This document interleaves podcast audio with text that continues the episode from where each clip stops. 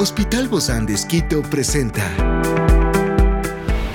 Ciudad Médica, un podcast de salud pensado en ti y toda tu familia. Hoy hablamos sobre las infecciones en la piel de los pequeños y tenemos a una experta, se trata de la doctora Alexandra Mancheno, dermatóloga del Hospital Bozán de Esquito. Y hoy está aquí, en este encuentro de Ciudad Médica. Yo soy Ofelia Díaz de Simbaña y estoy súper contenta de disfrutar este podcast de Ciudad Médica en este mundo tan apasionante de la salud. Te invito a que juntos lo disfrutemos.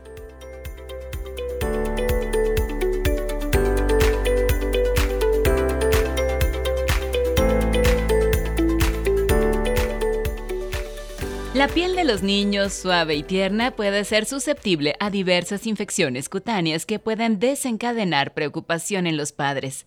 Estas infecciones pueden ser causadas por bacterias, virus u hongos y pueden manifestarse de diferentes maneras, desde erupciones leves hasta lesiones más graves.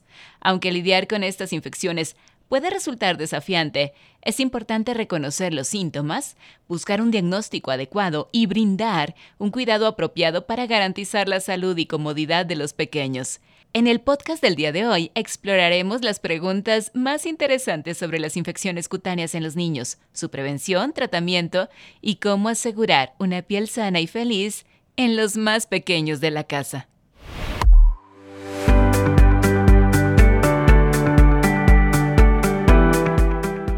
Todos sabemos que la piel de los niños es delicada y vulnerable a diversas infecciones que pueden causar una variedad de síntomas incómodos y dolorosos. Por eso hoy tenemos a nuestra experta invitada, se trata de la doctora Alexandra Mancheno.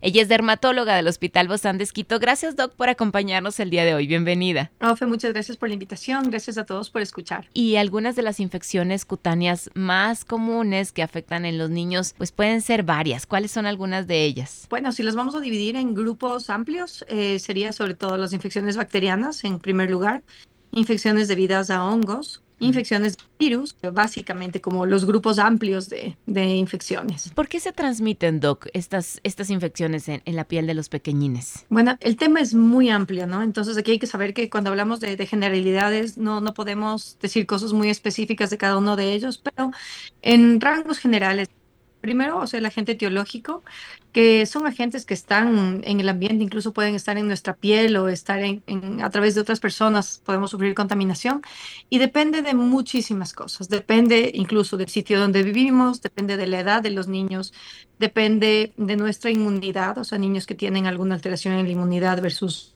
otros que están sanos, depende de patologías de base. Por ejemplo, niños que tienen ya alteraciones en la piel como dermatitis atópica, también de factores externos como por ejemplo la higiene. La higiene eh, o ciertas cosas adicionales como que los niños acudan con frecuencia a piscinas eh, o que compartan toallas con otros niños. O sea, es enorme, es muy, muy amplia las, las causas. Por ejemplo, en el caso de los niños que, que asisten a la piscina, ¿cuáles serían las, las complicaciones o las infecciones cutáneas que puede haber ahí? En estos niños, dependiendo de si tienen o no alteraciones de base, podemos ver de forma relativamente frecuente infecciones, por ejemplo, por virus, como puede ser la transmisión o, o el padecimiento de molusco contagioso o de verrugas virales. Las típicas verrugas que tienen los niños a veces en sus deditos o en los pies son infecciones frecuentemente asociadas al uso de piscinas o que comparten toallas, objetos que están húmedos. Pero también niños que tienen dermatitis atópica, el hecho de, ir a piscinas, si no tienen luego una correcta humectación, si no tienen cuidados adecuados en la piel, sí pueden tener infecciones bacterianas, como por ejemplo impétigo, que es muy frecuente en niños. Impétigo. El impétigo es una infección infección bacteriana superficial muy frecuente en niños que tiene eh, su agente causal más frecuente es el Staphylococcus aureus. Típicamente empieza en zonas alrededor de orificios. Es, es, tan frecuente que yo creo que muchas, muchas mamás o muchos papás, familias recuerden algún momento en que a sus hijos les salió como una costrita, por ejemplo, alrededor de la nariz, de la boca. Ese es el impétigo, así comienza el impétigo. En ocasiones sí se puede curar solo, pero usualmente sí requiere un tratamiento porque es mm, de muy fácil contagio. Se forman como unos granitos alrededor de nariz o boca, luego se forman como vesículas, que son lesiones con, como con agüita, un poco de agua se rompe y hacen las costras. Y esto puede diseminarse a otras partes de la carita. O... Normalmente lo que se requiere para los casos más leves es cremas con antibiótico, que pueden ser mupirocina, ácido fusídico, de los más frecuentes, que se utiliza dos veces al día días y generalmente con eso es suficiente. Es mayor, está avanzando, puede progresar. En ocasiones si se requiere antibiótico por vía oral. Experiencias excepcionales son el motor que nos anima a trabajar por la salud integral de nuestros pacientes. Expresamos el amor de Dios para dar prioridad a la vida por sobre todas las cosas. Seguimos con nuestro compromiso, la seguridad del paciente.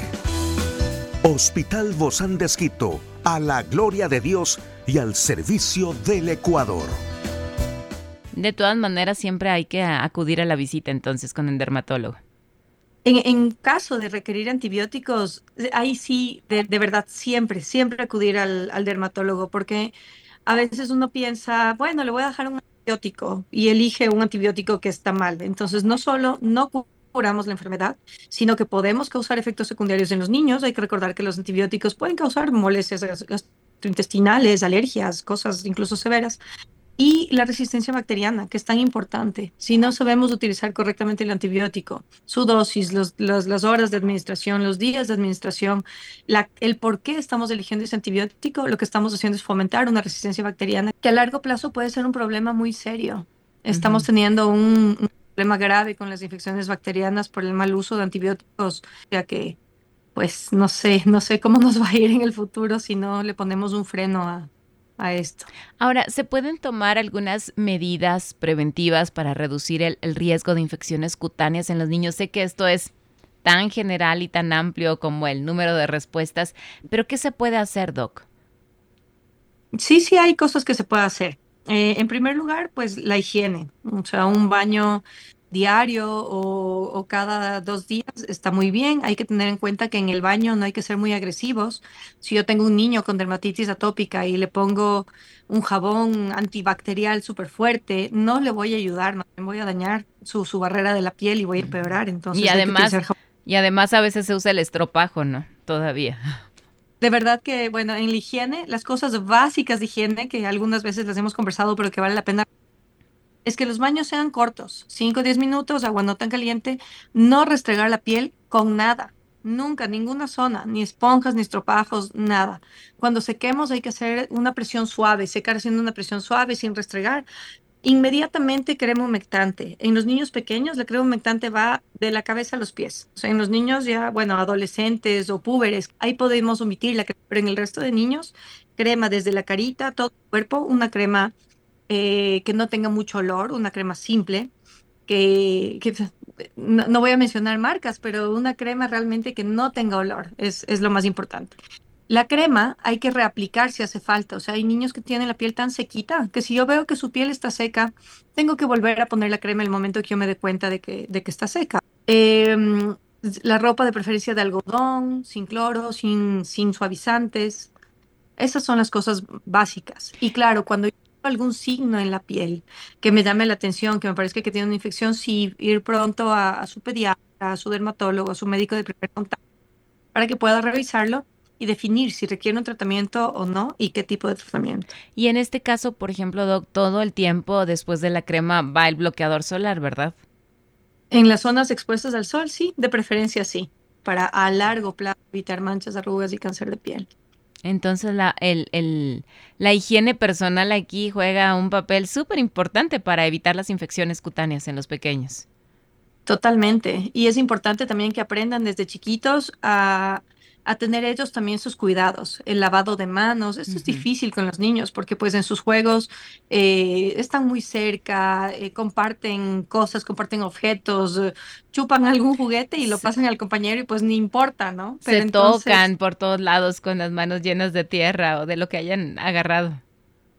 Exacto, entonces sí, es, es difícil, por eso es tan difícil controlar niños, pero desde chiquitos también que vayan sabiendo eh, el respeto a los objetos, a no meterse a toda la boca, ya cuando sean conscientes de eso, ¿no? Porque hay fases en los niños en las que su conocimiento del mundo va a ser justamente a través de eso, a través de meterse cosas en la boca, pero claro, el adulto ahí para poder evitar que conozca una araña a través de la boca o que conozca la tierra a través de la boca, porque sabemos que pues eso ya no, no tiene cabida, ¿no?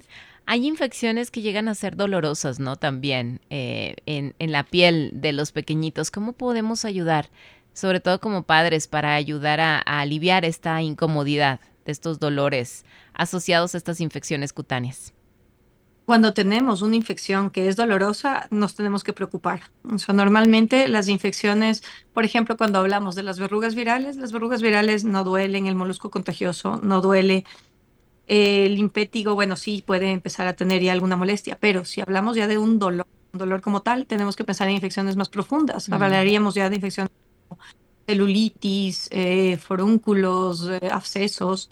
En ese caso, eh, sí es muy, muy importante la atención médica porque algunos de los casos incluso antibióticos por vía intravenosa, o sea, por, por, a través de, la, de las venas, y drenaje, por ejemplo, en el caso de abscesos y cosas adicionales. Entonces ahí no es tanto eh, lo que podríamos hacer si hablamos de darles un analgésico, ponerle una compresita, o sea, ya no tiene mucha cabida. Ahí lo importante es determinar por qué le está doliendo. Tenemos otros signos como fiebre, eh, malestar general, eh, un niño que no, que, que no quiere comer, o sea, ya estamos, son signos de respuestas inflamatorias sistémicas, una infección que puede haberse diseminado y que puede ser grave. Y, ahí, por ejemplo, en ese caso, em, bueno, pues, ¿qué impacto pueden tener estas infecciones cutáneas en la calidad de vida, en el bienestar general de, los pequeñines y de la familia?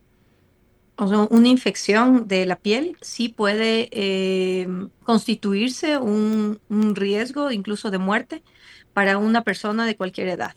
Entonces, sí puede tener un impacto, un impacto negativo severo en, el bienestar de un paciente. Si, si vemos signos adicionales, hay que tener mucho sentido común. O sea, un niño con fiebre, un niño que no quiere comer, quizás está vomitando, está decaído, aletargado y tiene adicionalmente alguna, algún foco cutáneo que nos llame la atención. Hay que ir al hospital. A veces suelen ser estas ronchas de las pulgas de los de los de las mascotas, ¿no? También que mm, empieza con una picazón y luego ya está en, en, todos lados, no solamente en la cama del niño, sino en su ropa y en su cuarto. Y ¿Esto cómo se debería tratar, Doc? Ciudad Médica.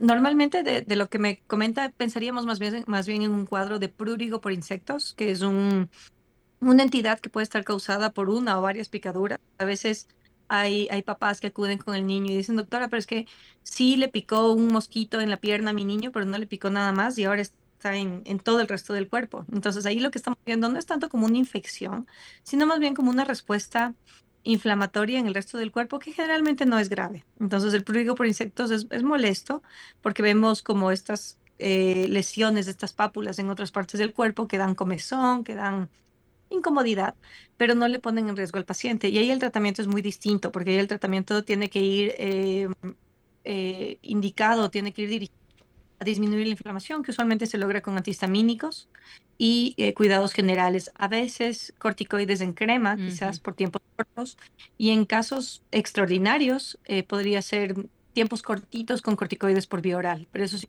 mucho cuidado porque son medicamentos que tienen implicaciones eh, relevantes en los niños que tienen que ser vigilados estrechamente por el médico. Por eso siempre tenemos que acudir mejor con el especialista. Eh, en, este, en este caso. Y bueno, tomar estas medidas preventivas para mantener siempre la piel de nuestros pequeñitos totalmente saludable. Muchísimas gracias, querida Doc Alexandra Mancheno, dermatóloga del Hospital Bozán de Esquito, por acompañarnos. Gracias, Doc. Nos vemos pronto. Gracias, Ofe. Gracias a todos. Que estén muy bien. Un abrazo. Esta es una producción del Hospital Bozán de con el apoyo de HCJB. Encuentra este podcast de salud en las redes sociales como Spotify, SoundCloud y todas las plataformas digitales.